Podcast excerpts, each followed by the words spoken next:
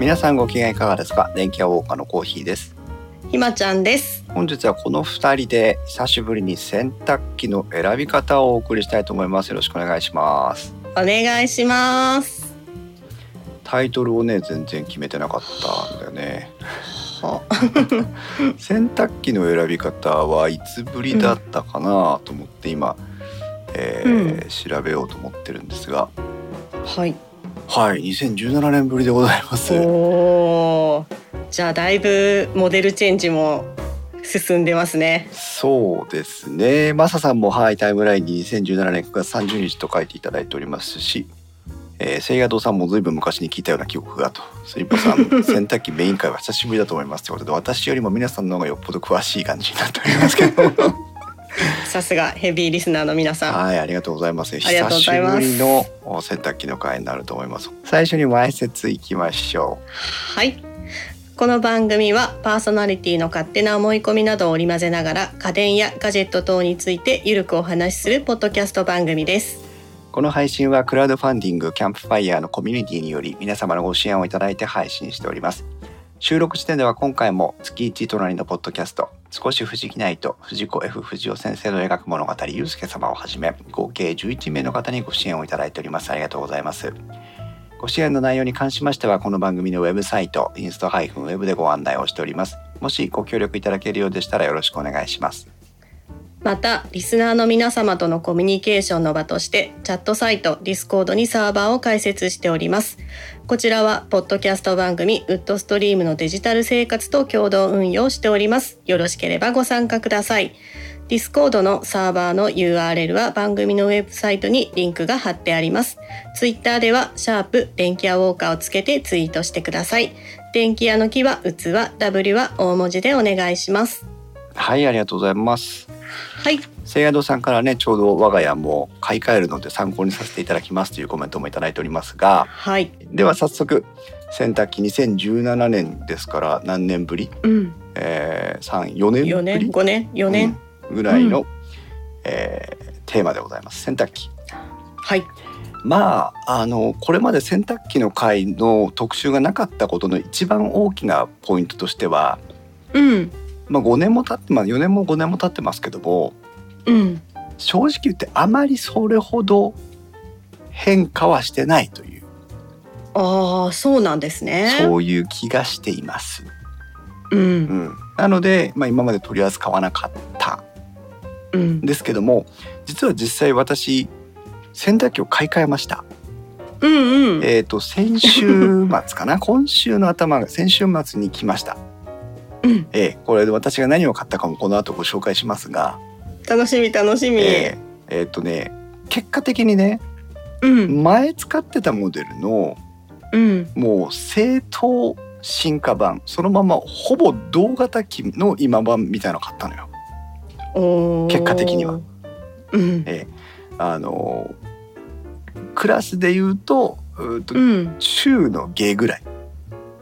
なるほどのものを買ったんですけど、えーとうん最上位モデルとかを盛んにこう家庭内でプレゼンはしたんですが、うんえー、と洗濯機も結構値段がねうん高かったり安かったすごいり、よねうん、幅幅がねピン今からキリまでの幅があるんだよね。うん今一番上ってどれぐらいだかってひまちゃん頭に入ってます感覚で言ったら、うん高いのだと20万からはい25万ぐらいかな、そうですでね。そうなんです、うん一番高いモデルは縦だろうと斜めだろうと一番高いモデルは25万ぐらいするんですよ。うん洗濯機買い替えるのに、まあ、ううんち多分ね、えっと、12年ぐらい使ってたんですけど前のモデル、うんえっと、一切故障もなく今まで来て、まあ、調子が悪かったから買い替えたんですけどうんでも12年使ってたんですがその洗濯機を更新するのに20万は払えないという話ですよ。うんまあねーっていうの がですよねーっていうのがまあ正直なところで、うーん、まあ、け結論はその中度下ぐらいのところで買い替えたというね、うん、うんまあ、どんなモデルが来るかは最後のお楽しみということで、はい、はいえー今日はですねカタログをおーパナソニックはい、シャープうん、東芝うん、日立はい。それからアクア、アクアクア。はい、前の山陽が中国にあ身売りしたとこはいろでしたよね、確かね、あ。はい。はいはい。というところを用意してきました、は。はいいが、えーとアクアについてはほとんど触れま せん。はい、なので、えーまあまあメジャー4社というかね、えーとうんパナシャープ東芝日立だから12344社ですね4社うの、んえーところをおーいろいろご紹介していきたいと思います。はい。はい、えー洗濯機の選び方2021気になるキーワードはい。その1、うんまずはもう洗濯機の基本を復習していきましょう皆さはい。んもう2017年からですから、うんえーうん。改めて洗濯方法から入っていきたいと思いますが、はい。はい、洗濯方法洗浄方法とも言ってもいいかもしれませんけども、うん。えー現代は一応2つのパターンが私たちが一般的に家電量販店で見れる洗濯機になっていますはい。一つは縦型うん一つは斜め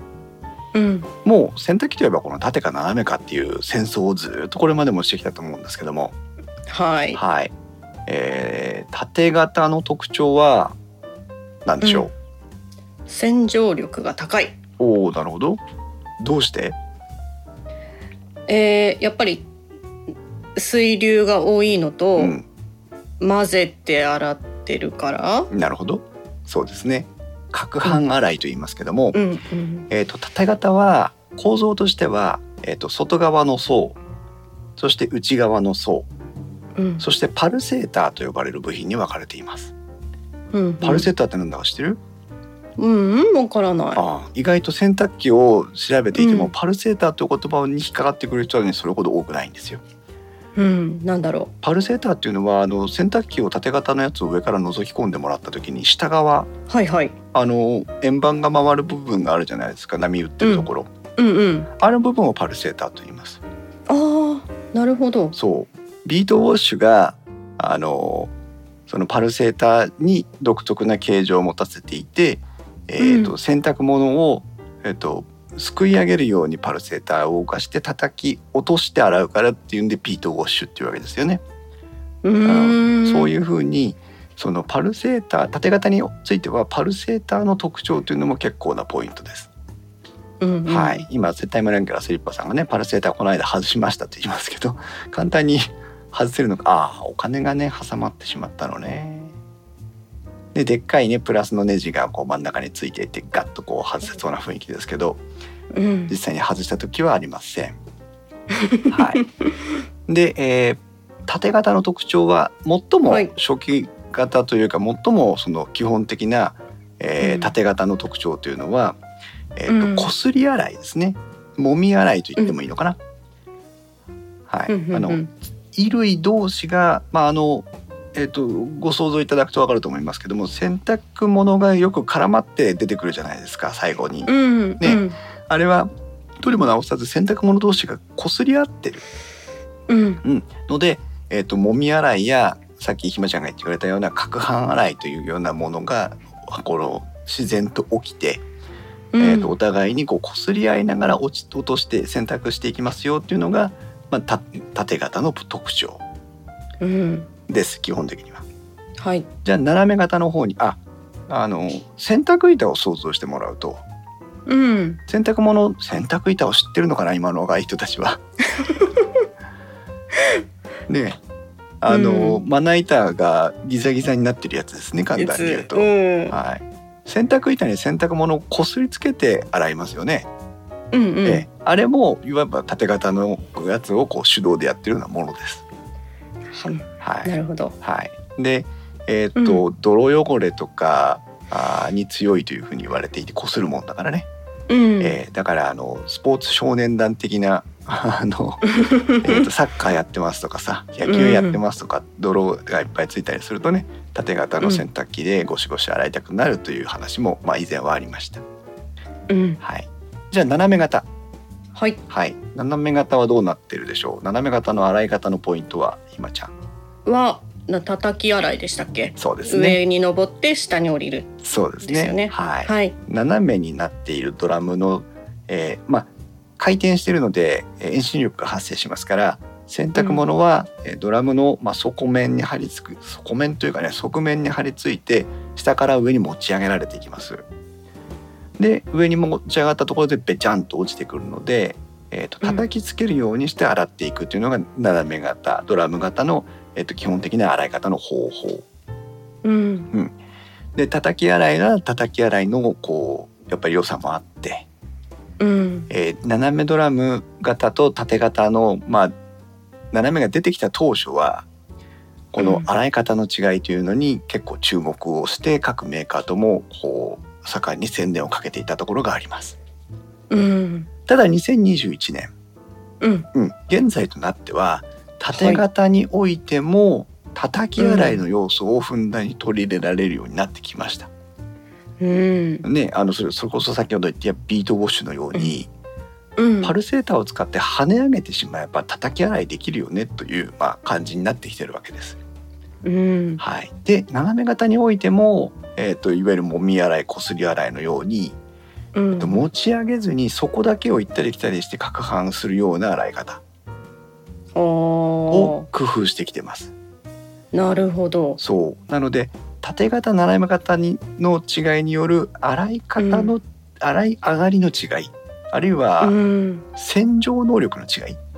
うんというのは今2021年となっては、まあ、それほど大きいポイントではないかなという説もあります。なるほどうん、うんそれから、えー、と縦型斜め型のその特徴的なポイントがもう一つあったんですけどもうん何でしょ節水うああ素晴らしいですねそうです、はい斜め型が出てきた時の一番のポイントっていうのは節水だったんですよ。うんね、あのドラムを斜めにして下の方に洗濯物が集まってくるわけですからうえーとんまあ、そのラインまでの水位でなんとか洗濯をしましょうという話うんそもそももっともっと水位を上げていけば洗濯機から溢れてくるわけですから、まあ、 あのドアは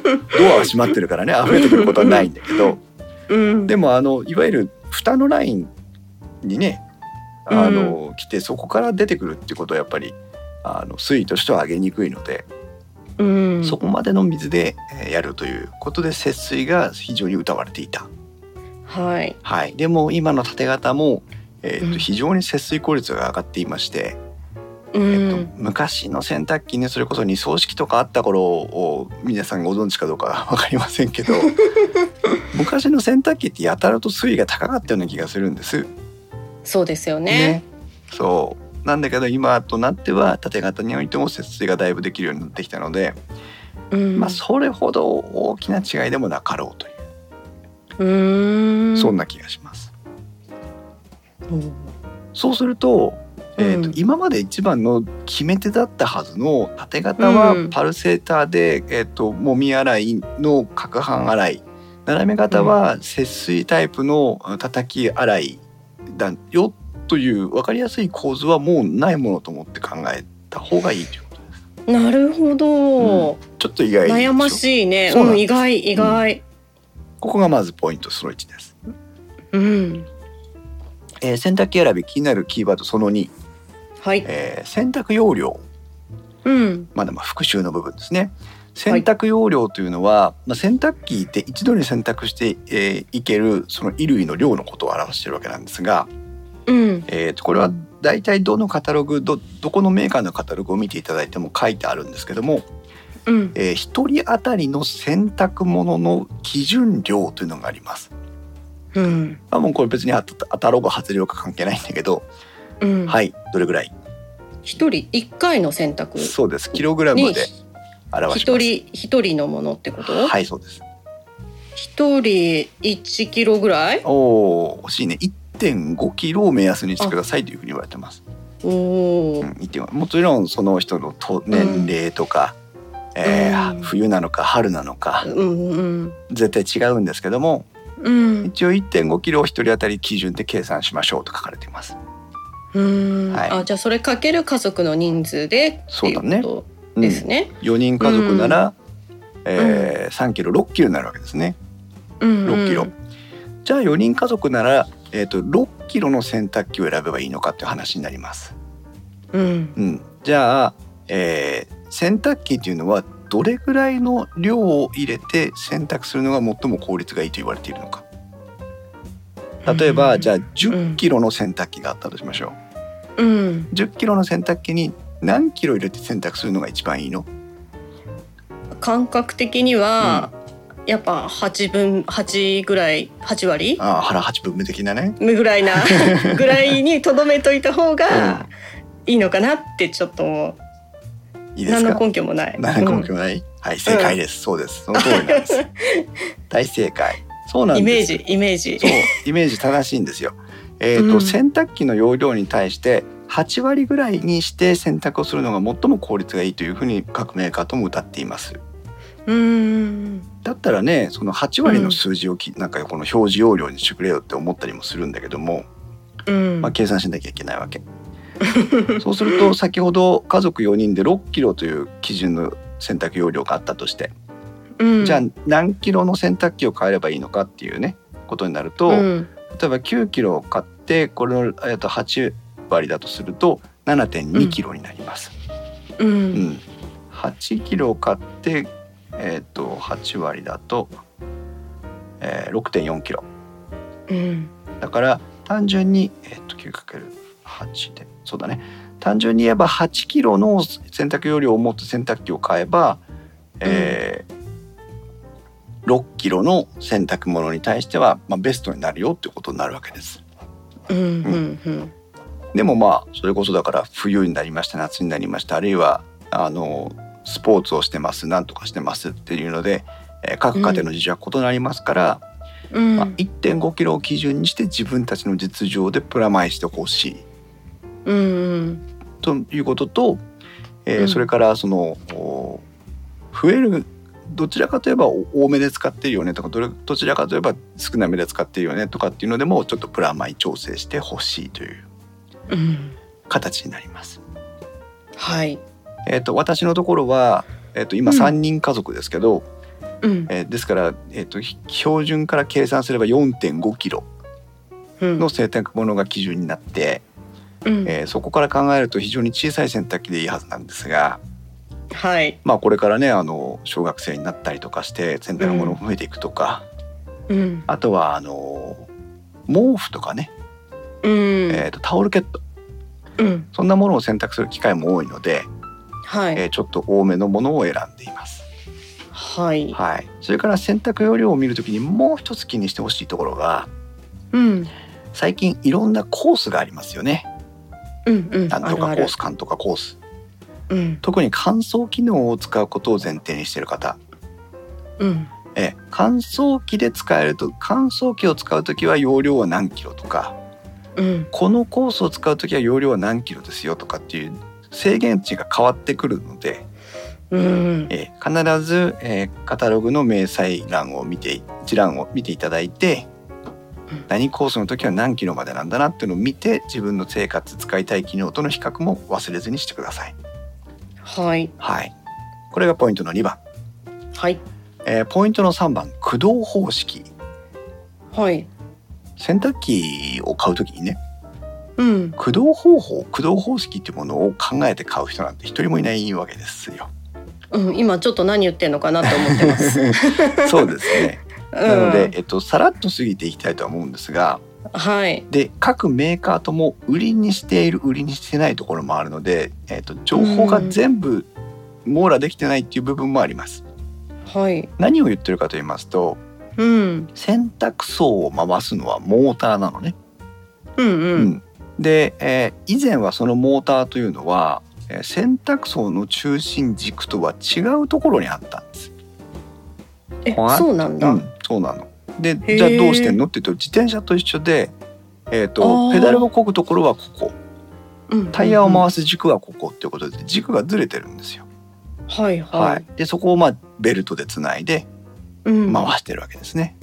うん自転車の場合はチェーンでつないでるわけですね。うんはい、それがあーんとそれはそれなりに理由があってうんその方式になってたんですけども、うんえー、と特にし東芝かな東芝がですね、DD インバーターという言葉を使っていましてうん DD インバーターって何かというとダイレクトドライブインバーターモーターという意味なんですね。うん、ダイレクト。ダイレクトそう今までみたいにえ軸をずらしてベルトをかけるんじゃなくてうん洗濯槽の回転の中心軸と同じところにモーターを設けて直接回しちゃえとうんそういう風なものを売りにしてたりもします。うん。ううんん、でも、えー、とちなみにね DD インバーターは何がじゃあ、えーポイントだからといったすごいねリンク職人がまたすぐ貼ってくれましたが東芝未来科学日本初の DD インバーター全自動自動接待機の開発というリンクが今あタイムラインの方に貼られていますが、えーじゃあもうせっかくだからこれを読ませてもらいますと1997年に新開発のアウト違うアウターローター方式 DD モーターダイレクトドライブモーターを採用して洗濯機の駆動機構を一変し騒音と振動を飛躍的に低減させた全自動洗濯機の発売を開始したというね。うん。なるほど、そこが変わってくるんだ。はい、騒音と振動があー明らかに少なくなるという、ああ。はい、じゃあなぜそれは今までできていなかったかというとあのは大いきな洗濯槽を回していくには、えっと減速機構というものをつけなきゃいけなかったようなんです。うんう。ん、だよ要はあの回転の速度を力に変える機構だと思ってもらえばいいと思うんですけど、はい。はい、その減速機構をその、えーブラシレスダイレクトドライブ DC インバータモーターを採用することによ って、えー減速機構がなくてもうまく運転できるようにしたということなんだね。うんうん。はい、この辺でいいでしょ う。はい。こういうのが、えー売りとして扱われているところもあります。ははいい、。で私が調べた限りだとシャープもあのダイレクトドライブインバーターを搭載しているようなことを書いてあるんですが、うん。えーパナソニックについては全く分かりませんうんそれから日立についてはこれも分からないんですけども、うんえっ、とベルト駆動じゃなくてギア式うん。ベルトじじゃなくてギアを組み合わせてやってるような、えー話を見聞きしますゃ。うんうんうん。はいうん。分かりませんいずれにしても、うんえー、とそのダイレクトドライブインバーター式だからものすごく静かかと言われるとうん。当然静かで振動も少ないんですがはい。私が買ったあー、はい。ところはい。のおー洗濯機新しいやつ、はい。えー一つのヒントを出しますけど東芝ではありませんがはい。びっくりするぐらい静かです。おお。全くその同モデルの後継機種を買ったんだけど、はい。今までは私の部屋と洗濯機が置いてある脱衣所っていうのはうん。直線的には部屋があってクローゼットがあってトイレがあってお風呂があってその先に脱衣所があるのねうん。直線的にはね。はい。で、えー、と道のり的に は、えー廊下を通って2メーターぐらい行ったところに脱衣所があるのね。はい。そんなところにあるんですけどえそうはい洗濯機の動きは逐一わかる。ああ、いや、わかりますよね。だって私わかるもん。うん、あ今加速してるなあ今減速してるなってわかる、ううんん。それぐらいだったのうん。新しくした洗濯機はうん。脱衣所を開けててもうん。かろうじて聞こえるかうんなんなら聞こえないかなぐらい静か脱水してても。脱水しててもすごこい。れはね私これはねあの絶対電気屋さんでは分かりません皆さんもどのメーカーの洗濯機を買い替えていただいてもおそらく同じ感動があると思います12年の歳月があればうーん。とにかく何が良かったかって静か、うん本当に静かびへえ。っくりしましたへえ、はいそうなんだ。えっ、と駆動方式と含めてう、ん。えーうんその他の部分も含めて、えーう今ん洗濯機というのはものすごく静かになってきてるんだなというふうに思ってください。ははいはい。はい。えっ、とキーワードその忘れたその後ぐらい。 えっ、と相関層相関層。うんはい。洗濯機の回だと言われないで相関層って言われた時に何語かよくわかりませんね。う ん。洗濯槽の乾燥機能のお話です。あ、なるほど。はい、層の乾燥ね。うんうんうんうんうんはいえっ、と今はあ洗濯機のメジャーな汚れうん。といえば、カビ。はい、そうですね。うん。カ。ビと、カビと。うん、わからん。あカビだけ。そう。えっ、 とまあカビ、まあた最終的にはカビなんですけど、カビ水垢になるわけなんですが、えあとはあはのい洗濯、あなんだ洗剤のこびりつきとかね、ああ、石鹸カス石みた鹸いカなスみねた。いなね、うんいうのがあります。これがなるほどえっ、と洗濯槽の、えー見えない部分にいっぱいくっついていって。でオキシグリーンとかオキシクリーンとかを入れて、なんかなんか4時間置いたら大変な騒ぎになったことをみんなでやりたいわけです よね。それがまあ洗濯機のメジャーな汚れなんですが、はいえー今自動お掃除といってね、うん。各社その洗濯槽の、まあ、見えない部分についているカビの原因になるう洗剤カスとか皮脂汚れとか、えー洗濯機を使った時に出た、えー汚れなんかをお落としていく機能がついています。うーん。ちょっと待って。ね今、うん配信モードオンにしないとピコーンって言っちゃうはい失礼しましたえっ、とオリリンさんいらっしゃいませそうそれがえっ、ともう一歩進んで、えー自動洗浄した後に湿気があるからカビるんだから乾かしましょうよという話ですおお、うん総乾燥という機能がありますなるほど。はいこれはえっ、と今のところパナソニックと日立が総乾燥については割と積極的なアプローチをしていて、うん。シャープ東部芝についてはあまり積極的ではありません。うーん。まあ、えっ、と総乾燥の機能ついてる私は洗濯機を買ったんですけども、うん。総乾燥の機能は使っていませ ん。何う故？ーんとね、ちょっとねプログラムも見てないんだけど、洗濯終わりでえっ、と、うんいわゆるじゃあ洗濯終わりましたって言ってから総乾燥が始まるのか、ああ、確かにそうですよね。洗濯も取り出した後にやるのかうん。っていうのもありますよね。洗濯終わってから総乾燥モードを起動するんだとした時に、はい。えー、とまた蓋を閉じて30分とか1時間とか回さなきゃいけないわけですよ。うんうん。でも、えー、と洗濯槽の蓋というのはできれば開けておきたいん です。わかる。ね。 うん。まあ、それは取りも直さず乾燥させるため湿気をとどめないために蓋を開けておきたいんだけども、はい。ね、そしたらまた行かなきゃいけないわけですようーん。お風呂場に。うん。でいずれのパターンだとしてもちょっと手間が増えるという。うん。ので私はあまり総乾燥には、えー、と興味を抱いていませんうん。ただし、えーとうんメリットは確実にありますので、うん。えー特に湿気で困っている洗濯機がカビ臭いあのたまに1ヶ月に1回2ヶ月に1回洗濯槽洗剤を入れて洗濯槽のお掃除をすると大変なことになる、うそんな。人は総乾燥を積極的に使っていった方がいいと思いますうんはいなるほど。そういう機能も出ています、はい。えー続きましてえーっ行きとねまして。これは後からでいいかなちょっとなメジャーな機能とマイナーな機能とあるので メジャーな機能の方からいこうはい温水活用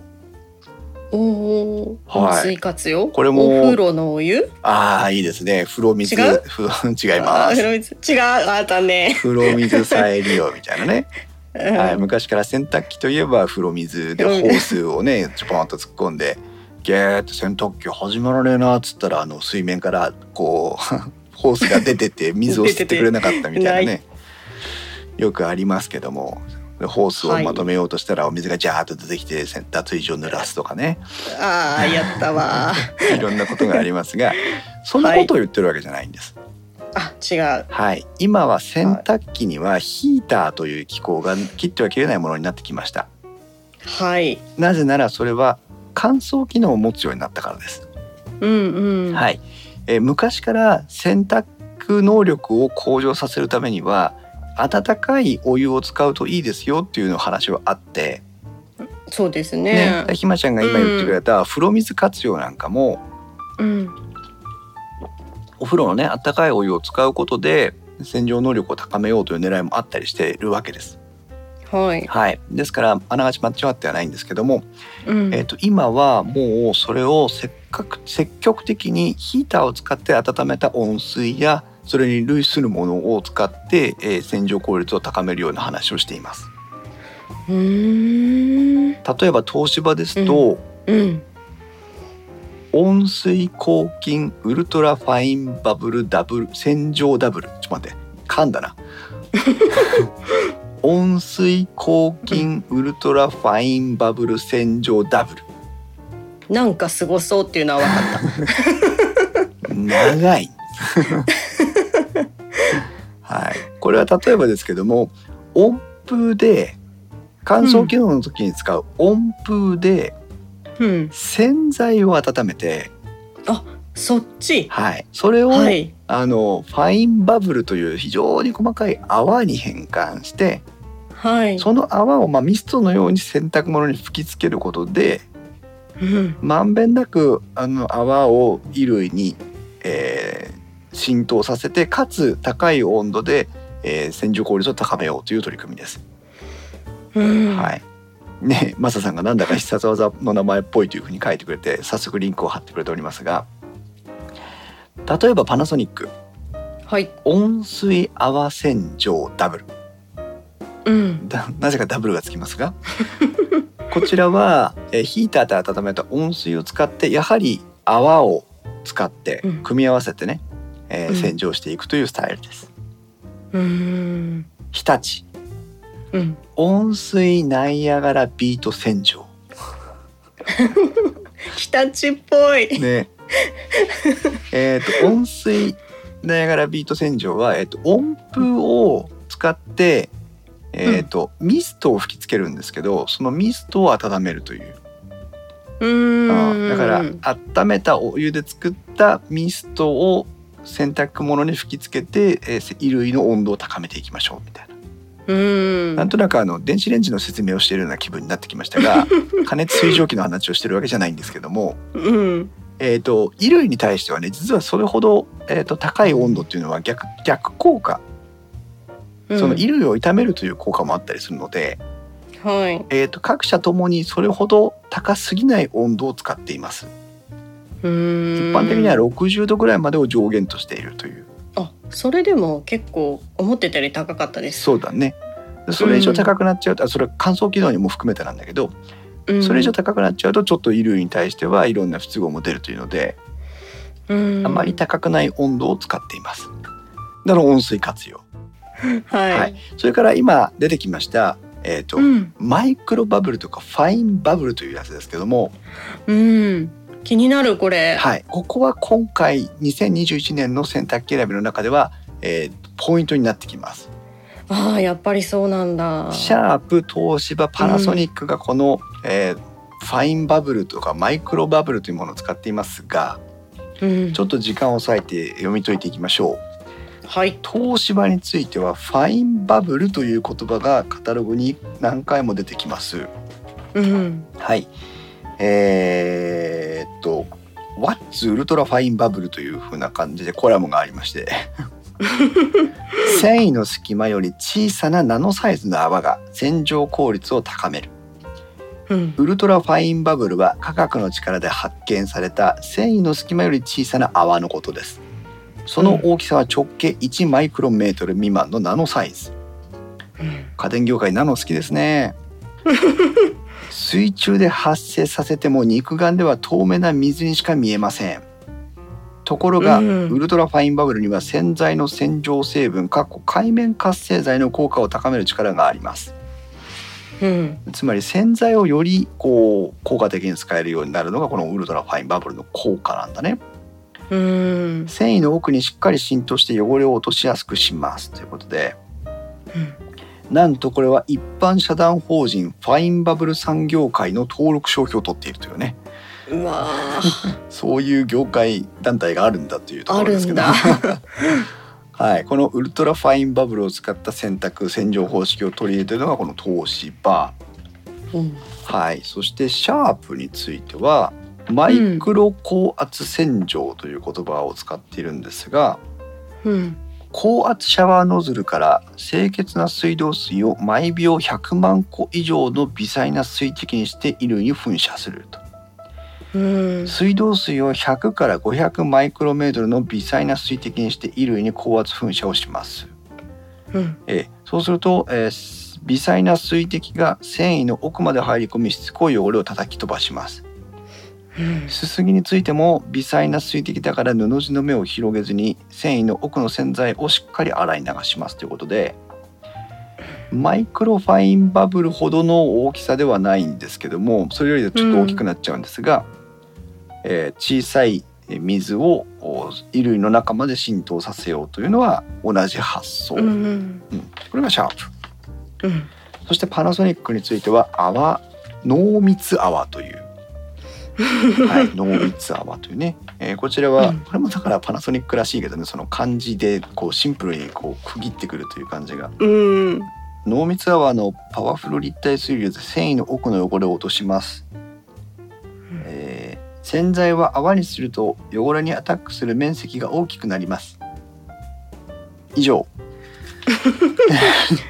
あっさり雑えーっとちょっとなんかマイクロ系のアプローチではないわけなんですが、まあ、私としてはちょっと同じ部類にくくらせていただいたんでした。はいはいということで、まあ、この辺のがね新しいまあポイントとして、えーうんぜひ、えー見ておきたいポイントです。うん特にちょっと待ってねあったあった高密度の洗剤液を泡生成ボックスへ送り高い水圧で泡を作り素早く衣類に振りかけますだからえっと圧力をかけて、えーこう細かい泡を作り出すという仕組みとしてやっぱ同じものかなというふうに、えーくくらしてもらったっていう感じですねはーいはい、うん、なるほどっていう感じですがうんうんうんなのでぜひこの、えー水の使い方あー泡の使い方については、まあ、今年のポイントとして見ていってください。うん、これはねすごい気になってました。あの今ね蛇口につけるやつも売ってるじゃないですか。あーなんかありますね。外付けでだから、やっぱここってみんな注目してるポイントなのかなとは思ってたのうで、ん、うん、そうですマイね。クロバブル、そう、うん、ファインバブルとかね今結構ホッそうそうホットワードかなっていうのは思ってました。はいというところでございますが、えー続きまして清掃関係について見ていきますが、はい、えー12年洗濯機を買い替えてない人、えーはいここもポイントです。はい、でも、えっと今あ最近もう洗濯機を買い替えた人にしては、えー何も新しい話じゃないんですが、うん、皆さん洗濯をした後洗濯機のメンテナンス何かしてますか、日常、うんさっきちょっと話が出てた、うんあのカビ取りはい、洗濯槽のカビ取りを定期的にやるぐらいうん、なるほど、かな。うん、洗濯をした後に糸くずとかそういった衣類のカスとかがどんどん出てくるじゃないですかあー確かにあれもたまったら捨てますね。ひまちゃんの洗濯機は、えっとどんな風にその汚れを、あの衣類のカスとかをキャッチしてる糸くずとかを、えっ、と縦型なんですけど、うんその側面に、うんあのなんだろうあの網網になったやつがついてて、うん、それをパコって外して、はいひっくり返して、うんペロンって捨てる感じ。そうだね。うんあの糸くずとかを取り出すそのまあゴミキャッチが、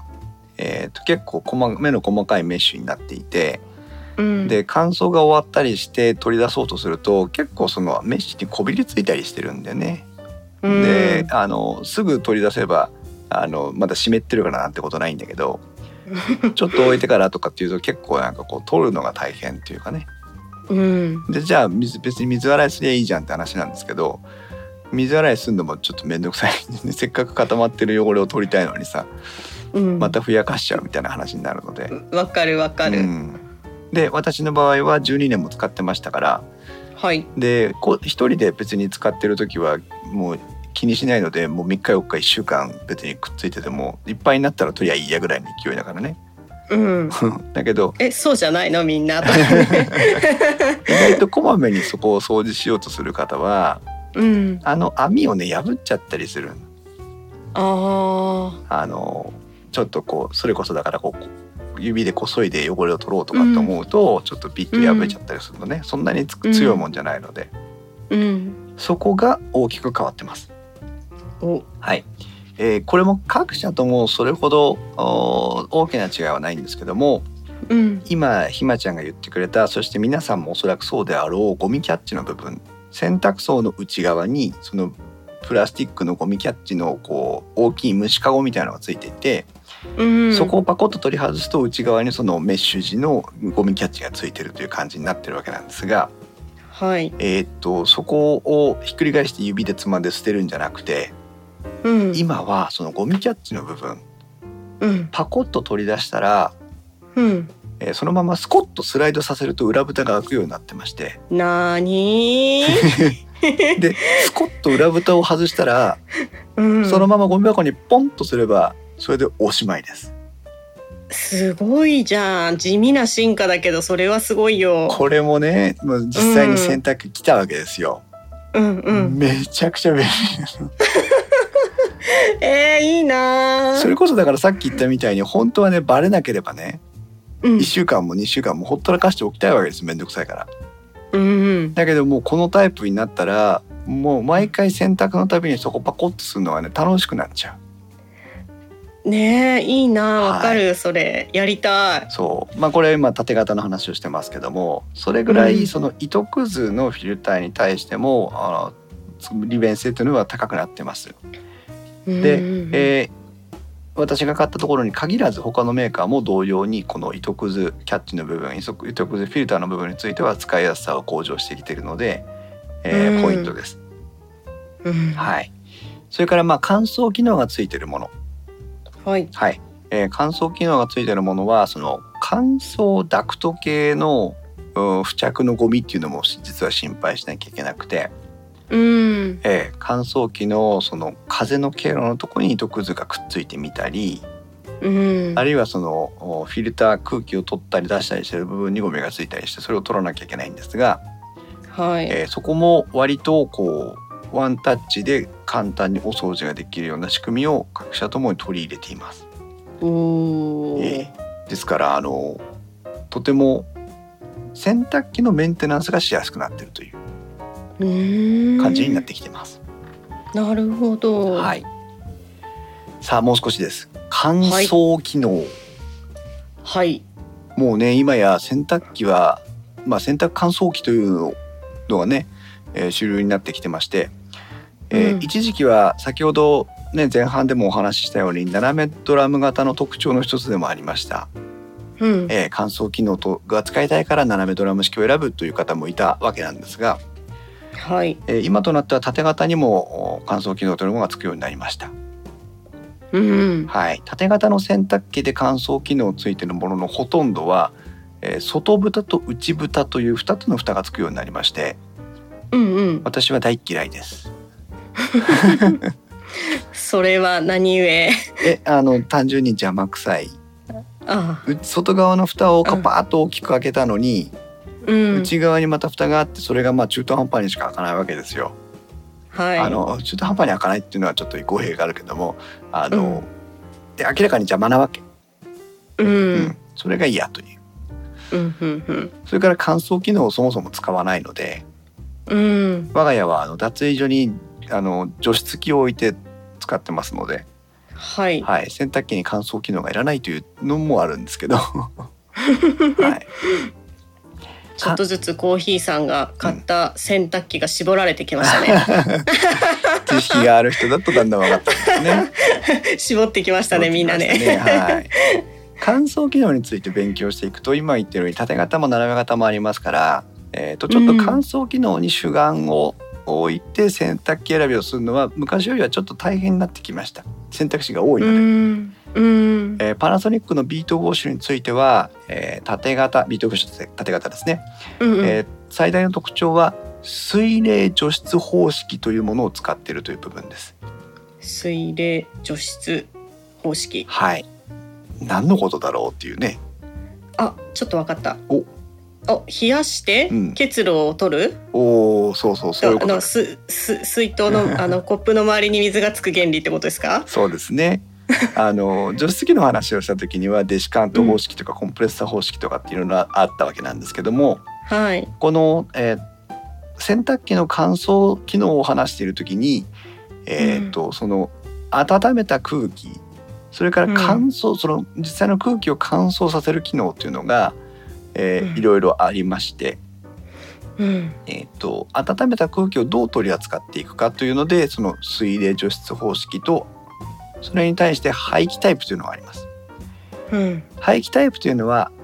えー温めて衣類を乾燥させて湿気を含んだ空気を、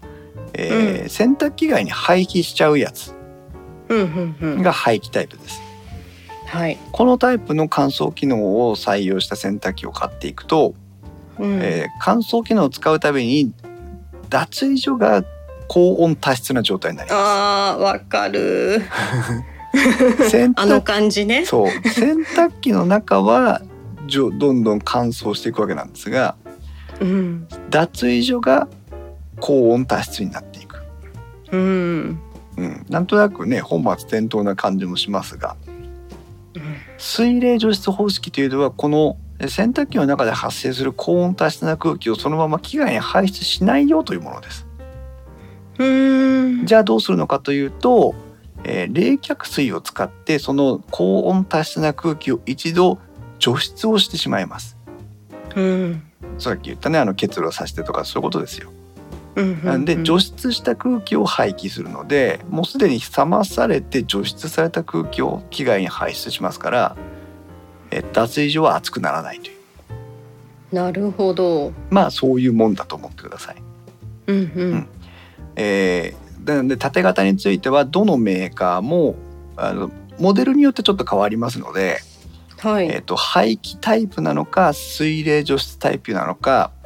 うんあるいはもう一つ、まあ、ヒートポンプ除湿乾燥タイプというのもあったりするんですけども、はいえー特に気をつけなきゃいけないし電気屋さんに聞いていただきたいのは、えー乾燥機能を使った時に脱衣所はどうなりますかということをきちんと確認しましょうんうんうんうそうするとあーこのこのモデルについてはちょっと脱衣所熱くなりますよとかうん、このモデルは脱衣所熱くならないタイプですよっていうのをきちんと教えてくれるはずなのではい、注目してください。なるほど。はい、そして、うんうんえー斜めドラムについては、えーうん今一番なのはヒートポンプとかヒートリサイクルとかって言って熱をまあどう効率よく使っていくかというところにポイントが集まっています。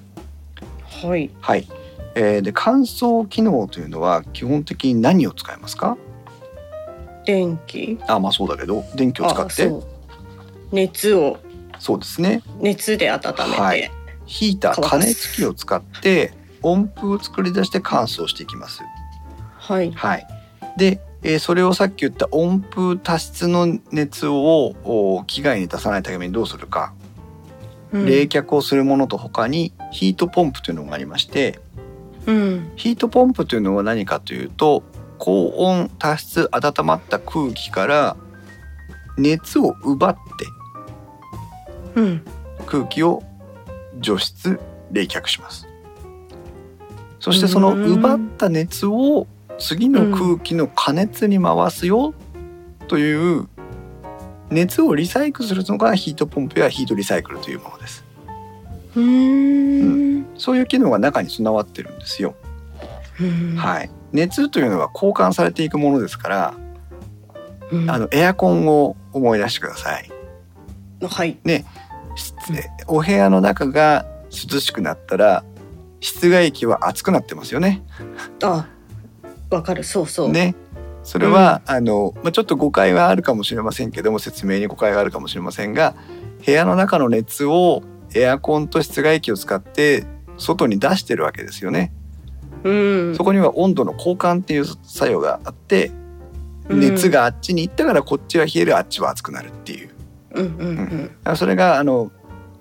洗濯機の中でも行われてるよっていうふうに思っていくと、まあ、イメージとしてはいいでしょう。うん、なるほど、はい、でこのヒートポンプやヒートリサイクルという機能がついている洗濯機を選んでいただくと、はい、えーより効率的に熱を使うことができて、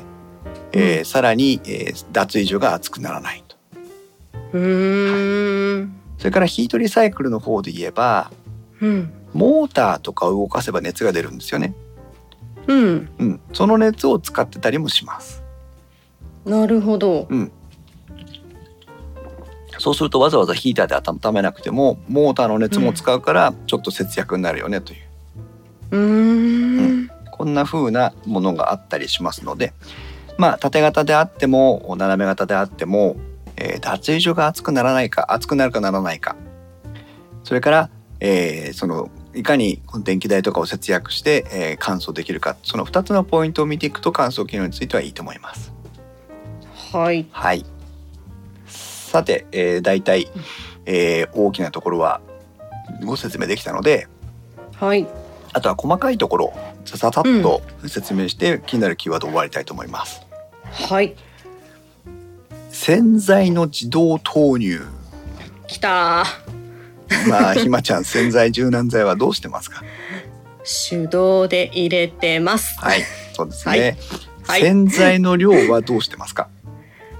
あー適当、ですよね洗濯物の量に関係な くとりあえずキャップ一杯、ああ、いいですね。キャップはまだ使ってるの ね。あさすがに使ってます なんならねダバッといっちゃう人いますから ね。はい。えー、となんとなく汚れが多いと洗剤の量を増やしている人とかうんいるかと思いますがうん私もそうしておりましたが、うんえー、と洗剤の量は適正な量を選んでそれ以上足しても洗浄能力に影響がないと言われているそうですうんだからいっぱい入れたからって綺麗になるわけじゃないという、そうなんだはい、むしろ泡切れが悪くなったりしてもしかしたら洗濯の仕上がりに対しては悪影響が出るかもしれないそう言われると納得だよね。うんだから汚れが気になる人はもう夜洗い予選と言ったりしますけどあのあらかじめちょっと手もみで洗っておいてからやるとかつけ置きしてからやるとか、うん温度高いおお水を使ってやるとか、うん、まあ、そういう別な対策が本来必要ではい洗剤の量というのは適切に使われるべきだと。はいはい。 でも今はこれはもうほとんどのメーカーがえー洗剤の自動投入に対応しています。ねえはい、これそうらしいよねこれね えーもう便利。あーやっぱそうなんだあのね、うんこれはうんうちの嫁には全く響かなかったんですよ。えそうなの洗剤の自動投入ができるようになるんだよ。うんへえ、えー、じゃあそんなに今までうん、くく苦労を感じていない作業だったってことですね。う。そうだね。うん。ただですよ。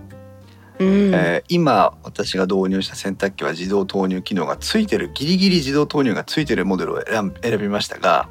はい。えー詰め替え用の洗濯洗剤と柔軟剤を買ってきて、うん。だいたい1本丸ごと入るんですよ。う ーん。そうすると、まあ、あれをね、皆さんが、えっ、と、どれぐらいで使い切るのかですけど、うん。えっ、と、例えば1ヶ月で、あの、1本使い切るよっていうことがあれば、うん。もう1ヶ月洗剤投入いらず、柔軟剤投入いらずですよ、皆さん。そうだよね。その洗濯機に入れるのもそうだけど、洗濯ボトルに詰め替えを入れるっていう作業もないです。あるからね。今だったらね。そう、そう今だったらあるからね。もう、皆さんのところにそうか。うは、ん洗濯のボトルというものはなくなります。ああいいねね。、詰め替え用。のものを買ってくるだけですよ。素晴らしいね。はいね、なタイムラインからスリッパさんが裏山機能というふうに書いてますが、ねあのキャップのところがねそうデロデロになってくるんだよね詰め替える直前ぐらいだと、ね、本当ね、 そう、そしてあの皆さんあの洗剤投入のところに洗剤がね、あのねちょっとついたりさ、柔軟剤がねこうニュッとついてたりしてさ、うんまた取り外して洗わ洗なっきゃいてけない。ね、うまくはまらないとかねそう、そういった手間暇からもうおさらばです。あいいですね、そしてこの洗剤投入機能がついている多くのモデルについては洗剤投入のボックス自体を取り外して洗浄することができますので、うーんうん今みたいにその例えば洗剤を投入するときに一回外してその洗剤のこうついたやつを洗い流しておくとか、うん、簡単にできちゃうんですね。あじゃあちょっと洗剤の銘柄変えたいよっていう時も、うんうんうん、あの使い切ったらパコって外して洗ってはい入れ替えればいい。できるってこと、はい、あーいいですとねとてもいいですね。はい。そういうう洗剤自動投入がついてるというのをもう本当にクオリティオブライフをね一段上げるこれたったこれだけのことですけどとても便利な機能なので、うえんーぜひ注目していただきたい。はい、はい。さらにイオンうんもうね電気屋ウォーカーといえばもうイオンの話です が、うんはい。シャープとパナソニックプラズマクラスターとナノイーそれぞれイオンを使った洗濯機の付加機能というものを出してきています。あー洗濯機にもついてるんだどうするこれどうやって使うどんなものなんですか？え水に溶けるんですかイオンってイオンはね水に溶けたらあっという間に意味がなくなっちゃうのでうん、えええなんでついてるんですか どうですか皆さんどうどうしたら洗濯機にプラズマクラスターやナノイーが使えますかね雰囲気ス いいリね ッパさん面 白い、あわかった洗濯機から出て、あれじゃないの、うんあ脱衣所の匂いを取ってくれるってこうとん、はい以前ありましたその機能ねそういえばなくなったね やっぱちょっと意味がなかったのかなそうだね、えまあ、意味がないことはないんだけど ないけど、うん、洗濯機につけなくてもよかったかなということですねはいえじゃあ今は何に対して出てるんですか、はい、皆さんがちょっと多分タイムラインで大喜利入力がありますけどもはいそうですねえーイオンというのはこれはうんちょっとこの後の次のテーマともかぶってくるんですがはい洗濯機で洗濯をしない時に使うのがこのイオンなんですピンときませんねうんうんまず一洗つ濯機は洗濯するものですからそうなねんです。はい。でも水を使わない時にこのイオンが役に立ちます。まず一つは、えー先ほど来出てきてます洗濯槽に対するカビの発生を抑制する、はいはい総クリーン総乾燥機能ってありましたね層を乾燥させる機能、それとお同じような使い方で洗濯槽の中にあるカビ菌をプラズマクラスターやナノイーなどで破壊をしてしまえばうん黒カビとかの発生を防げますよねという機能、なるほど、はい、これはねいいと思います。うんうんそれは分かった、きはい聞いたらなあなるほどなって思いますそうだよね洗濯槽を閉めて、うんその中でナノイーとかプラズマクラスターを充満させれば非常に効果的にその洗濯機の中の除菌を進めることができるわけです、うんうん、うん、同じように消臭効果も期待できますはいはいそれから、えーこれはシャープのやつについてですが、うん普段洗濯できない例えばジャケットやスーツのようなものああそれを洗濯機の中に吊るしてはいプラズマクラスターで除菌をするというなるほどもうあの電気屋さんに行くと多分見れると思いますけども洗濯機の中にハンガーをかけられるようになってまして、えーな あ謎機能です。あーすごいね、はいすごいねって言ったけど実際使うかどうかは別の話でねそうなんです。そうなん です。こっちの機能としてはねちょっとね、うん私はあまりピンときてません。セイヤードさんがねシャツなんかを乾燥させる機能でしたっけっていうふうに書いてますけど、はい。うんえーそうまあ、そういうイオンの使い方主に主にはやっぱうんり洗濯槽内のか除菌のために使う消臭のために使うという意味ではとてもいいと思います。うんうんはい、ちょっとオリリさんの話この後いきますけども、えーそれから水で洗えないもの、うんうん、今あのイオンにもあー関わってきますが、うんえーミストや温風を使った洗濯コースを、えー出してきているメーカーもあります。うんで水でジャバジャバしないんだけど水蒸気と温風で除菌をしますよとか、うんおいいですねスそうーツのジャケットなんかねうん毎回クリーニング出さないからそうんうねちょっと汗かいちゃったわって言った時に洗濯はできないんだけど、それを除菌あのミストとかやつで、えー温風をかけてやるとかね、うんうそうするんと翌日はあの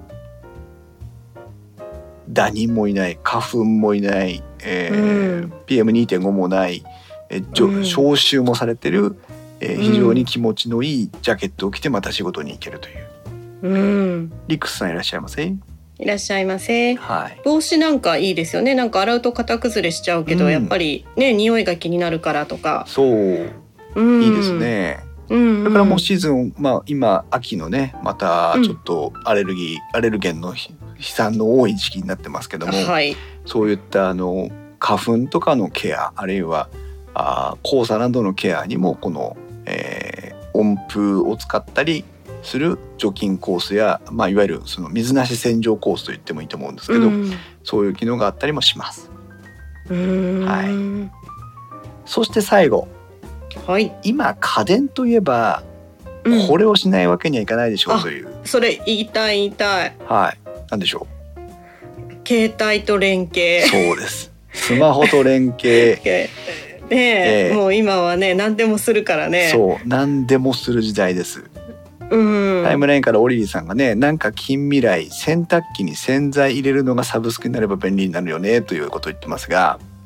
うんさすがに洗濯機に洗剤を入れに来てくれる人はいませんが洗濯機から洗剤の自動購入ができるようになっています。あそこで使えるんだはいもうすぐ洗剤なくなりますよ旦那っていう通知がスマホに来たりします、はいはいえーはい、それをダッシュボタンよろしくじゃあそのまま購入みたいな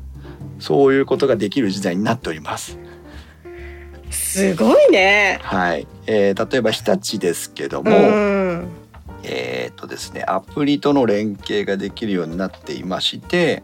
はい、はい、ちょっとね探すと出てこないんだけど、えい、ーやせいぜい予約スタートぐらいなのかと思ってましたそうねあそういうのもありますよ、えーっと補充時期をプッシュ通知でお知らせをしてくれます、洗濯コンシェルジュというアプリを入れますと、えーうんビッグドラムの液体洗剤タイプの残量が少なくなっていますよという通知が来ますおーなんかプリンターみたいそうね。それからね、洗剤や柔軟剤の銘柄を登録することができます。へそーうするとその洗剤銘柄に合わせて洗剤の使用量を変えたりもできるということなんだね。あそうだよねだって今濃縮洗剤とかもあるからね、そう、お米の銘柄で炊き分けますのと同じです。あー、はい来たねこれな来んたですよ。そういう時代が来てますよ。はあい。そして、えー日立は、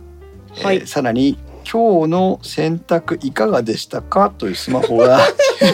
ちょっとそれさえ、はい炊飯器の話じゃないですよね 炊飯器じゃないです。炊飯器の時やりましたよね、はい、野球的にありました ね。ねまさにありましたね。はい。ええええ、我が家流 AI コースと言いまして、洗い上がりを評価することで、お好みに合わせた洗い方を学習していきます。ちょごめんちょっとすごいツボに入っちゃった私いいよね。でもね、でもね、うんうんあの皆さん落ち着いて考えてください。はい洗濯終わりました。はいなんかもうちょっと洗い。こう残しというかもう一段洗ってほしかったなっていうのがあったとするじゃない、うんうん、そしたらねちょっと今日物足りないちょっと今日物足りないって言ってたらあ の、うん、笑うのはわかるんだけどあのちょっとごめんね抑えられなくいていよいいよあのね自然とそのじゃあ今日何分にしましょうかみたいなことを自分でピッピッピッピしなくてもうん自然とその分数を伸ばしていったり、うんええあの使ったことないんだなと思いませんけどももしかして例えば脱水がちょっと甘いとかさ、うんなんならもう少し脱水しないでほしいとかねでもわかる冬と夏で違うよね、そこの感覚って、うん、そんなね、うそんなこと、うんうんうんえーそれからタイムラインから、えー、と誰だ、うんえー、とスリッパさんが「アレクサ洗濯しといてついでに洗剤も注文も」っていうねいうこと言ってますが、えースマートスピーカーとの連携機能もありますあるんだ へえ皆さん洗濯機が例えば1階にあって2階で例えばゲームしてたとかポッドキャスト聞いてたとか、うんではっと気づいたら3時間ぐらい経ってて「うわ洗濯終わってんじゃん」みたいなうんうん時ありますよね。あるはい、洗濯が終わったらスマートスピーカーから洗濯が終わりましたというお知らせが出てきます。あーこれ欲しいこれね意外といいと思うの。いや絶対いいよ、ねしかもですよ、うんえースマートスピーカーにはい「洗濯あと何分で終わる?」って聞くと「うん、うん、ああと何分です」とあー欲しい「んんまたそれ欲しい、それからですようん、例えば家族が、えー、とひまちゃんちみたいに、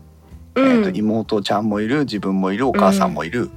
うん、例えばそれぞれ洗濯機を使ってたとするじゃないですか。うん、そしたらスマートスピーカーに「今洗濯機空いてる?」みたいな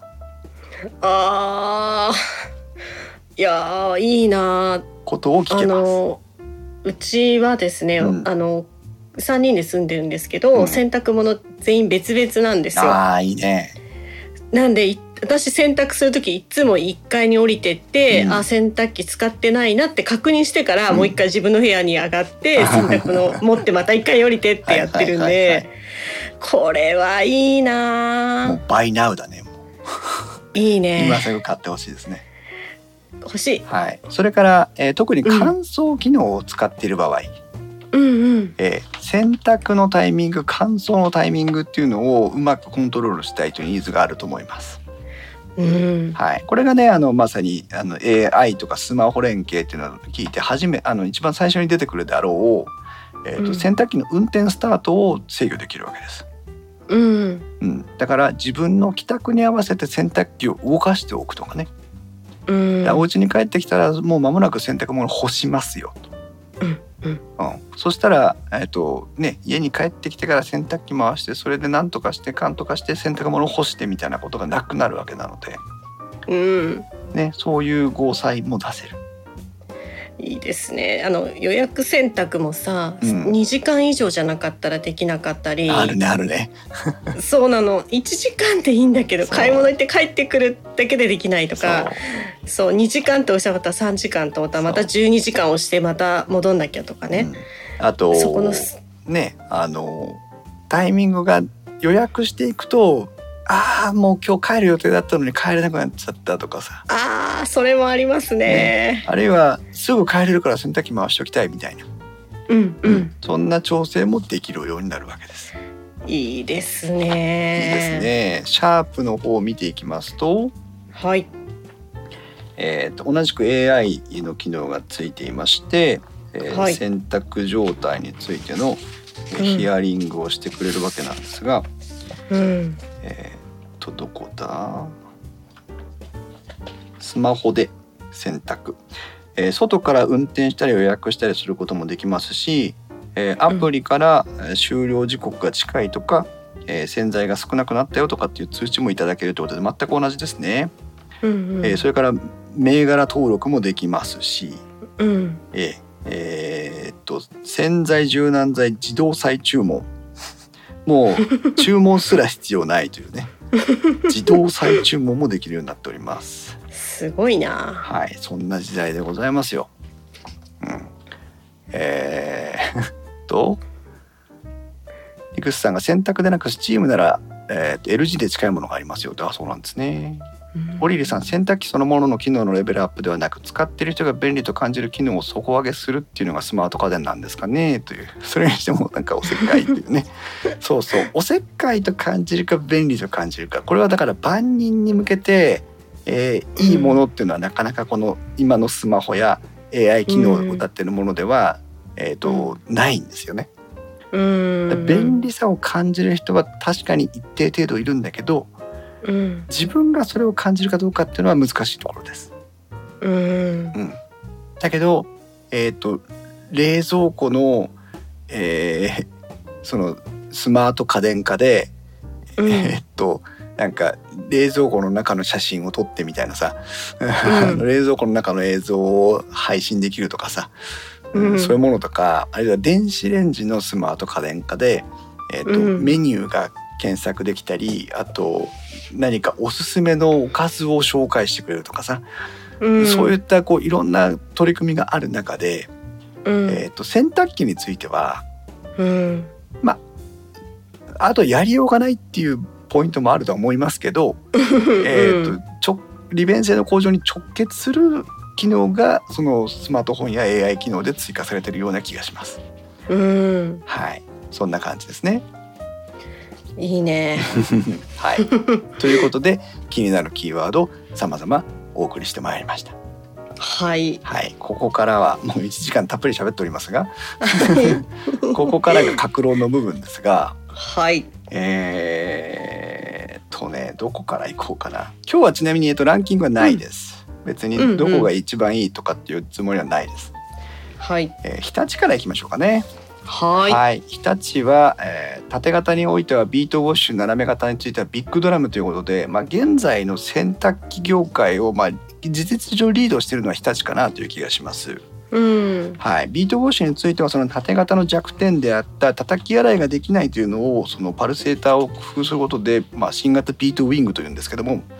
んえービートパルセーターをこう工夫することで、えー衣類を洗濯槽の中でこう跳ね上げて叩き洗いの効果を追加してくるということを積極的に昔から取り組んでいるところではあります。うん。はいそして洗濯槽が非常に広いですね直径5 2センチという大きな洗濯槽で、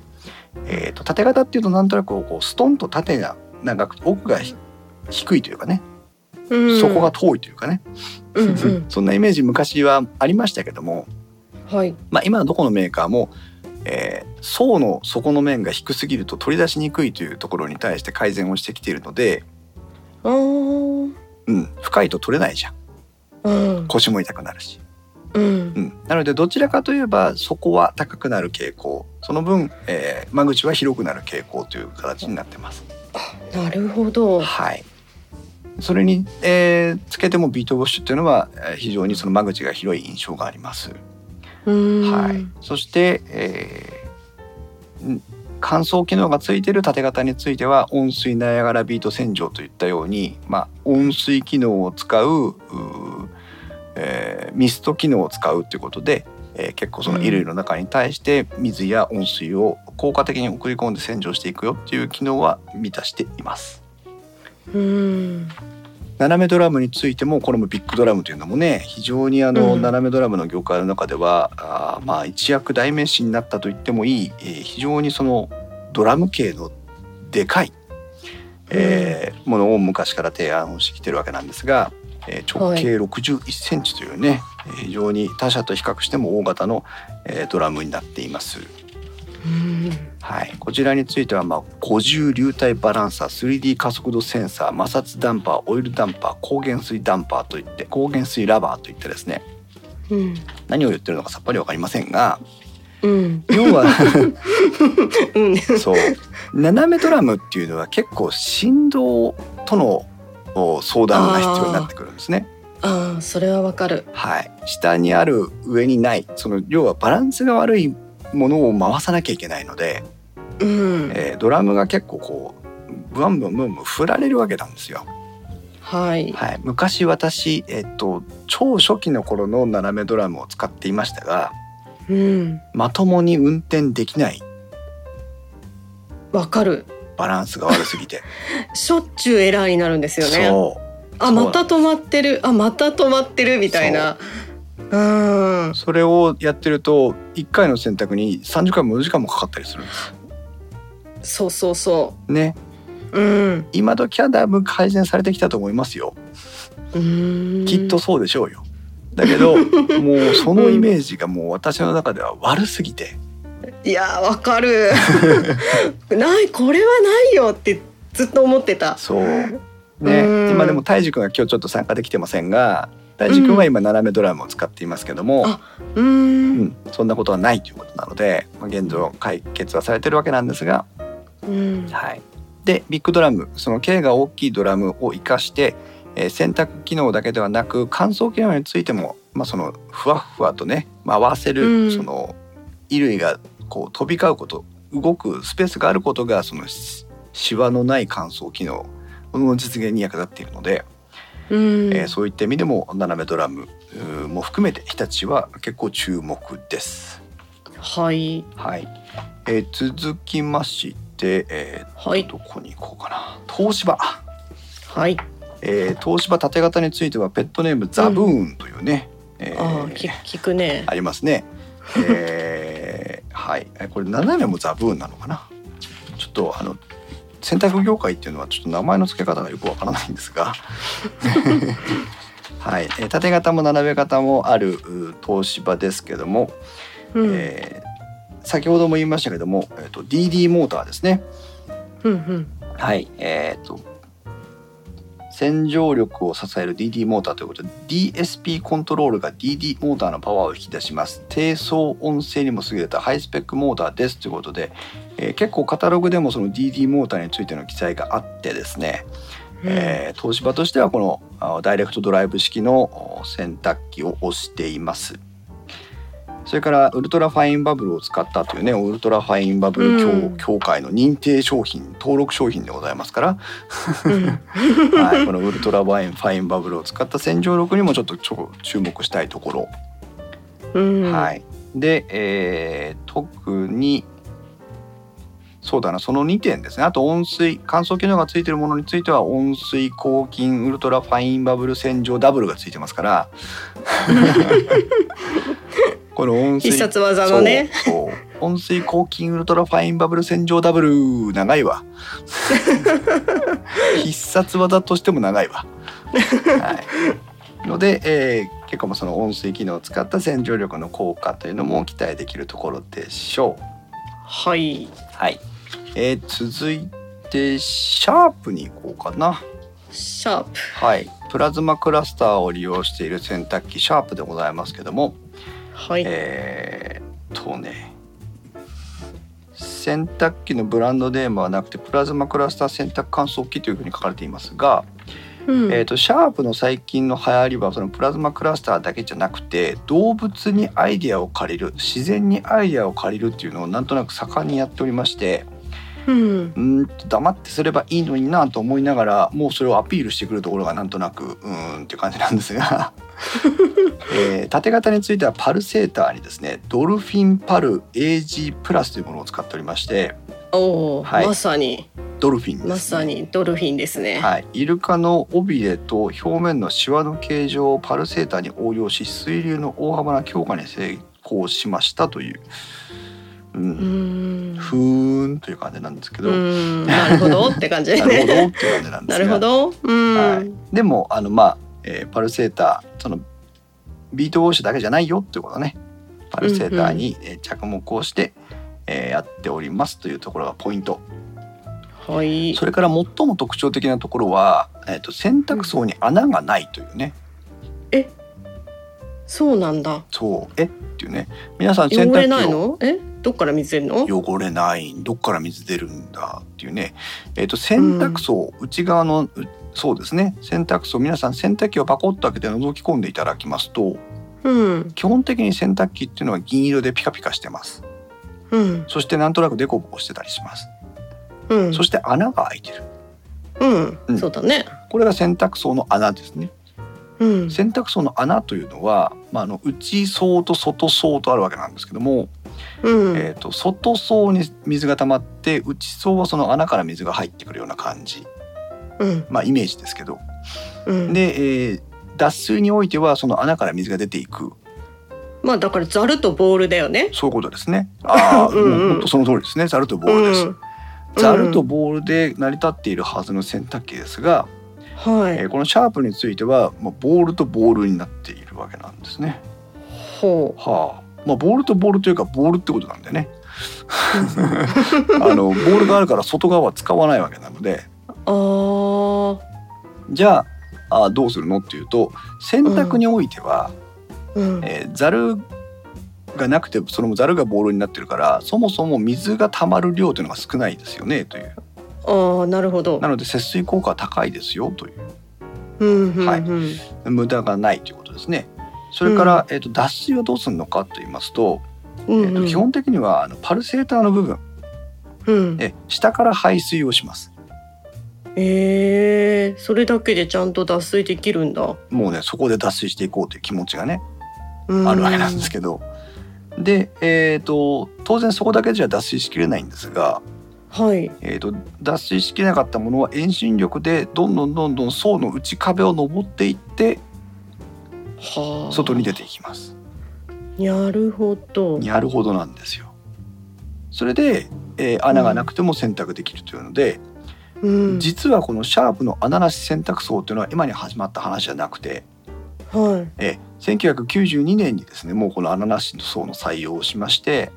あ、そんな前なんですか。はい、だからシャープといえば穴なし層、うん今ねタイムラインからスリッパさんもうちもシャープも古い形ですけど、えー穴なしですというふうに立ってますが、うーん実はシャープといえば穴なし層なんです。ってことは穴がなくて二層になってないから、うんお掃除もうん、楽あのカビが生えたりしないってことですよねカビが生えにくいってことですね。生えにくいってことですね、一応ねあの 2, うん二層にはなってるんですよ、うんさっき言ったようにほら壁を登ってって外側にあーそっかそっか逃げていくので層は2層あるんですけども、うんえーそれがねその穴がないといううこーとなんんです。それから、えー、と意外や意外なんですけども、えー、と斜めドラムのシャープのやつ見ていただけると,、えー、と意外とデザインがかっこいいよねうーんんなんとなくこう若い人に受けそうな感じのデザインになっています。あースタイリッシュですスねタイリッシュですね。はい。えー、あとはあれだね。えっ、と層の中をライトで照らしていこうとか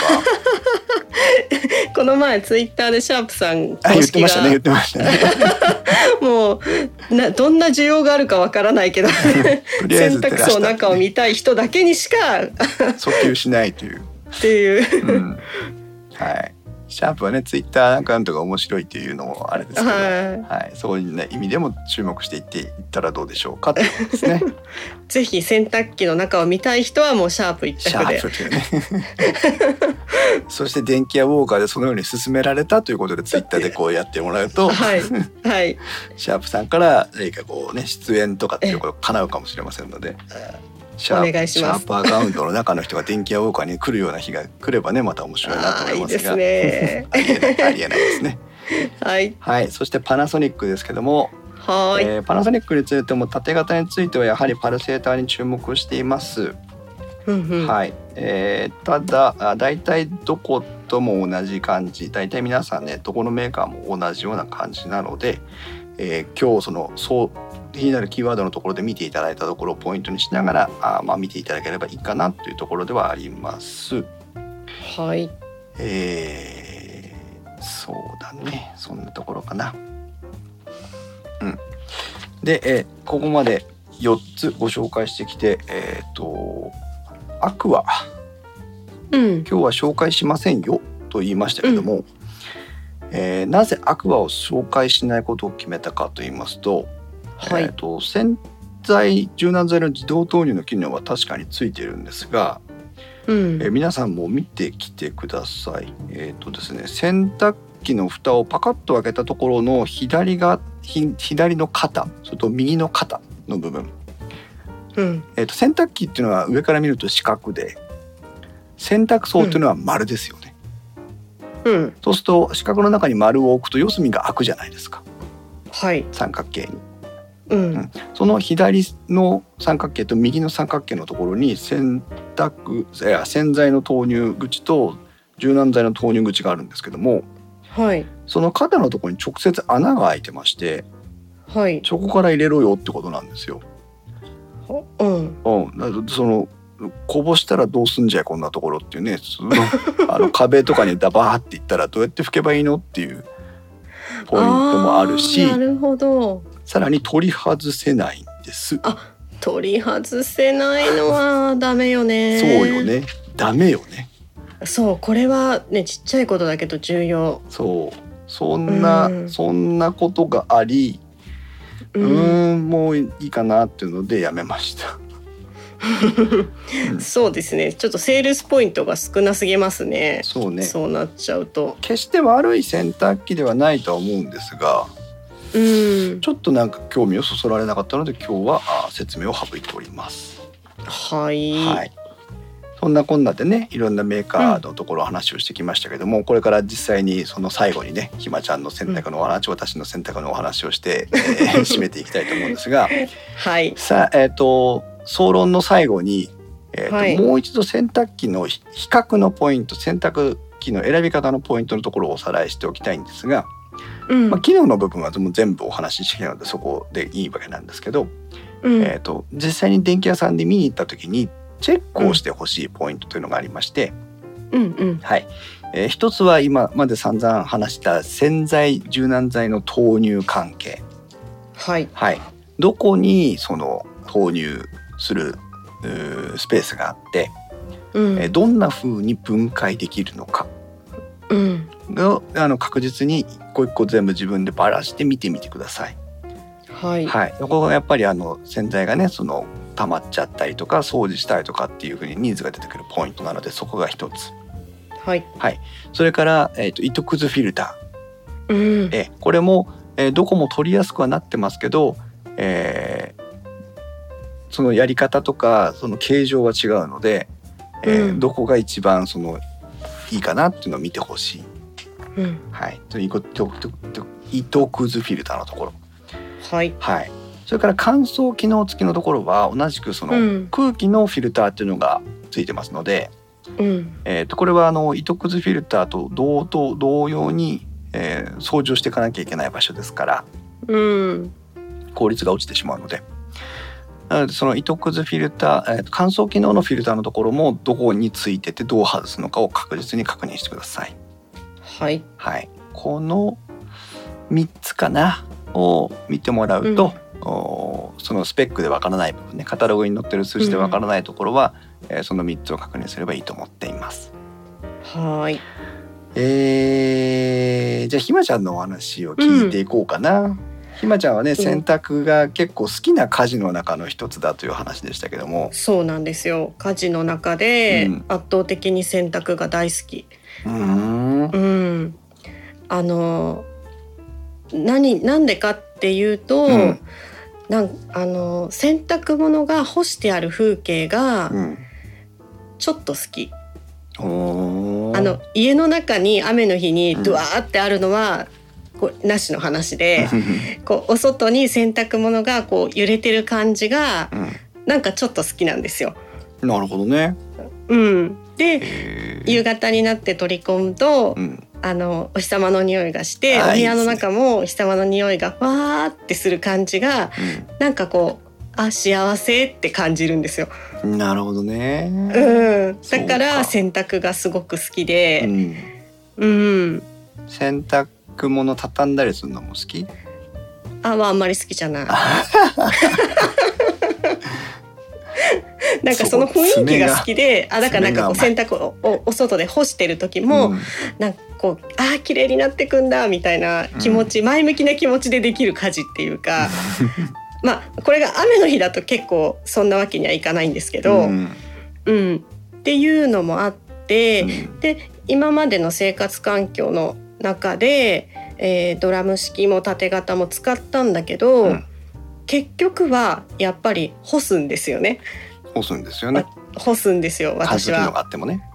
乾燥機能があっても、うん干す方を選んでしまうので、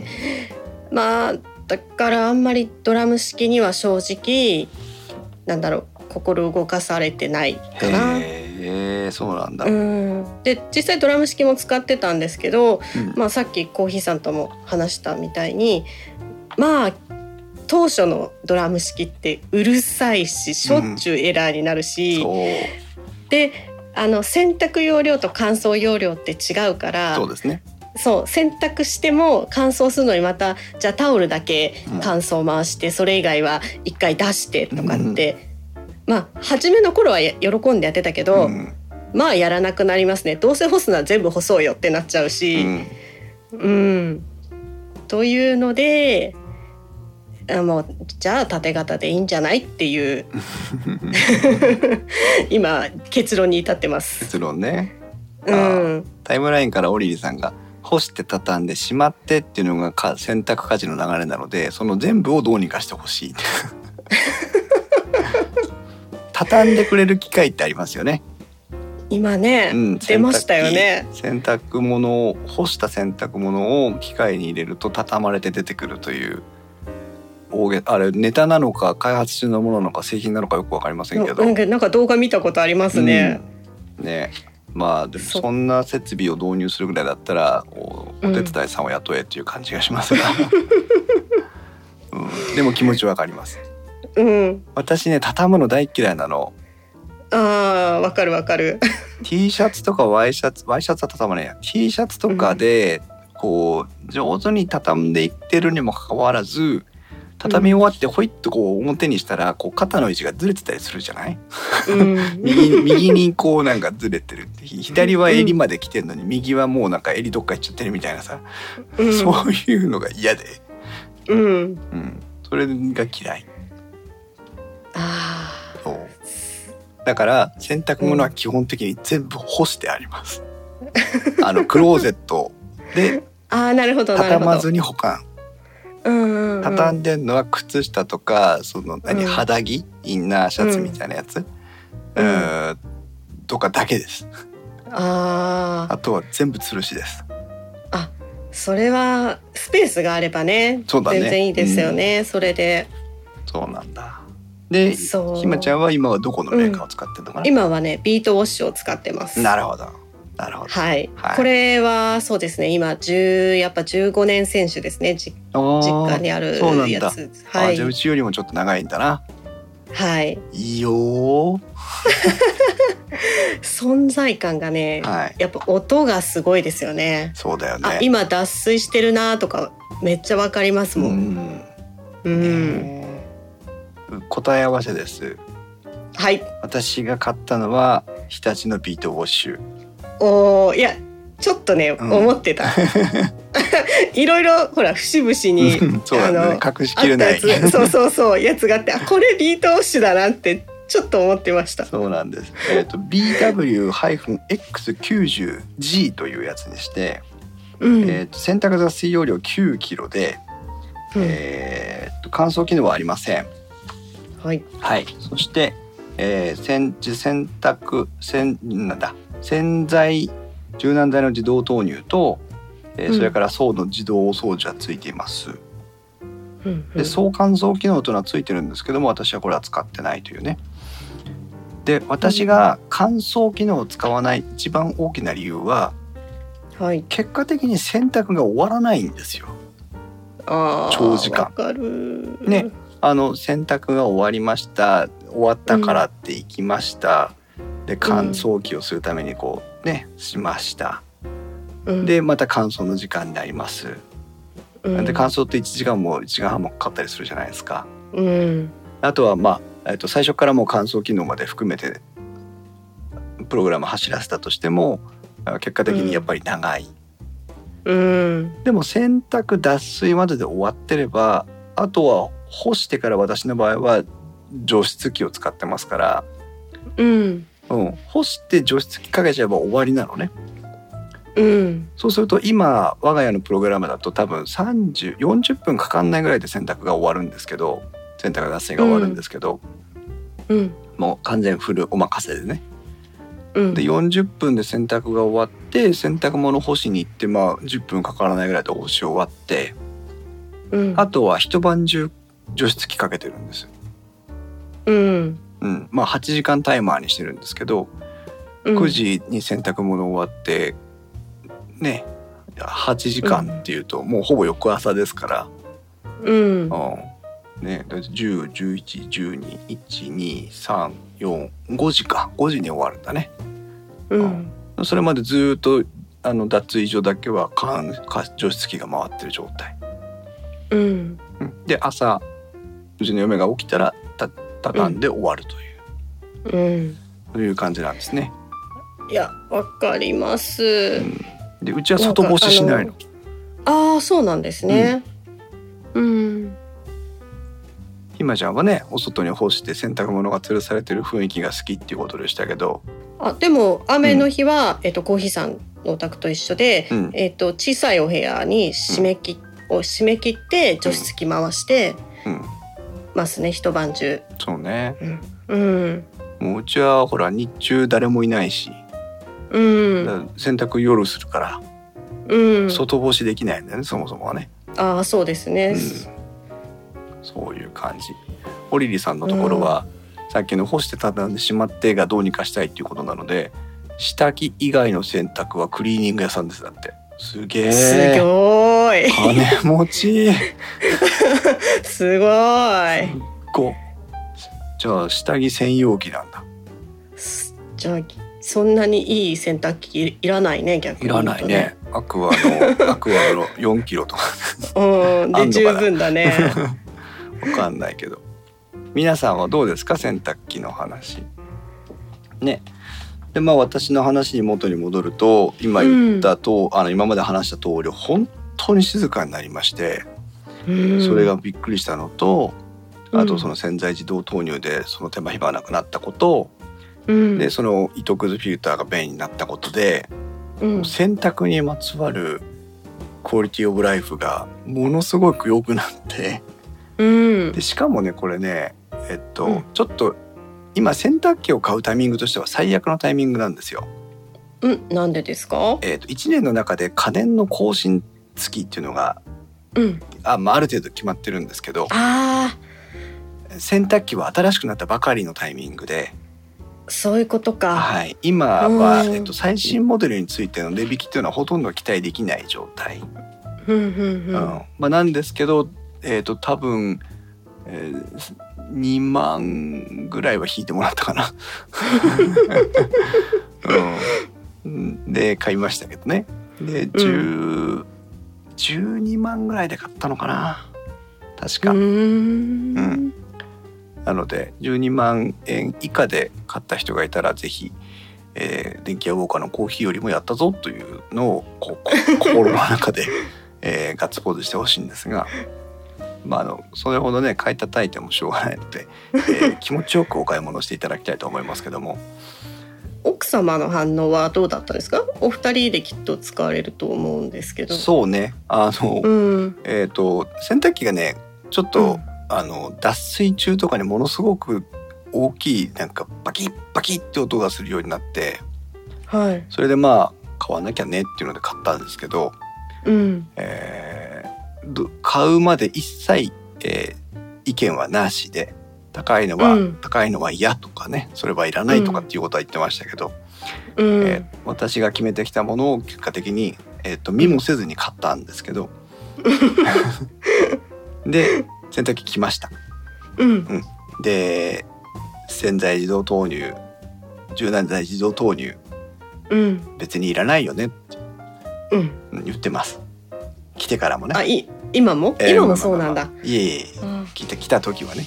あー来た時はうんういんらないよねとうんで糸くずフィルターのところあ確かに形が違うよねとうん言ってましたはい一回洗濯機を使いますはいいや便利だ と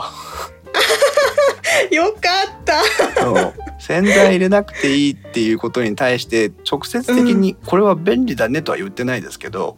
うんえっ、とその詰め替え用の洗剤を買ってきて柔軟剤を買ってきてタンクに全部入れてうん満足そうでした。よかっはたいでゴミもあの、何も言わないですけどうんああのすごいパッパッと捨てられてとても気分が良さそうでした。あー 何よりですはい、なので結果的には、まうんあ、あの大満足のお買い物になりましてああそれが一番ですうねんよかったうんとにかく静かあー静かだねっていうのはねいいです毎日言われるうーんこんなに音しないんだねっていうのは毎日う言ってます、ん、ああ今本当に回ってんのかなって不安になって見に行っちゃうねそうだねほんとそんな 感じよ、うん、へええっ、とオリリさんは CB ジャパンのあなるほどあのー今タイムラインにリンク貼ってくれましたけどもあのーなんだろうな石油ファンヒーターぐらいの大きさのこういわゆるバケツが洗濯機になりますみたいな、えー雰囲気の洗濯機小型の洗濯機タイ本プ当ですだ、ねそういうのを使いでそれで下着をやってるってことなんですねなオリるリさんほはね。どじゃあ本当に洗濯機を持ってないんだ。すごいそうなんだすごいね。初めて。うんあのよく職場とかにありますよね。これね。あそうです雑巾ね洗ったりするのに。 あるあるうん。うーんえー、えーリクスさんのところは夜洗濯して除湿機で乾燥してましたから、まるっきりコあーあヒー一スタイ緒ルでですすねねコ。ーヒースタイルですねうん、いいですよねあの脱衣所の乾燥もできるのでうんうんうん。結構あの一挙両一得石二鳥一石で二。鳥の感じでであの浴室もね開けとくとう半ん開きぐらいにしておくと、浴室の方もねあの乾燥、なんだ換気扇回してある程度湯気が取れたらパカッと開けとくと歯磨きが終わった頃にパカッと開けとくとあうんの一緒に空間としては一緒に除湿されていくので結構ねいいんですよ。ねいいですね。私はちなみにあの、ん除湿機の回を聞いていただけると分かると思いますけど、えーと2回ぐらい除湿機を買い替えてうん。ます。うそんそれぐらいあのもうこの除湿機除が好湿き。機の生活から離れられなくなってる好きってことはないんだけ ど。はいということで洗濯機のお話をね、あのいろいろしてきましたけども、はい。えー2021年、まあ、大きな変化はないにせよもう今、ねうん今日語らせてもらったように、まあ、こうこうポツポツとはあー新しい機能もありますので、うん。えーそのあたりを参考にしてもらいながら電気や家電量販店で、えー今日ご説明したようなポイントを見比べていただいて、はい。はいでまあ、ピンからキリまで本当に値段がねあの倍倍半分ですから、うんうん。えー25万からね10万台10万円を切るものまでありますので、えーはいお財布とも相談しながら、えー洗濯機を買い替えて選んでいただければいいなというふうに思っております。はい。はい電気屋ウォーカーは面白みを優先するあまり誤りや誤解を招く表現をしてしまう場合がありますので十分にご注意ください電気屋ウォーカーに関する感想は Discord または Twitter では「ハッシュタグ電気屋ウォーカー」をつけてお願いします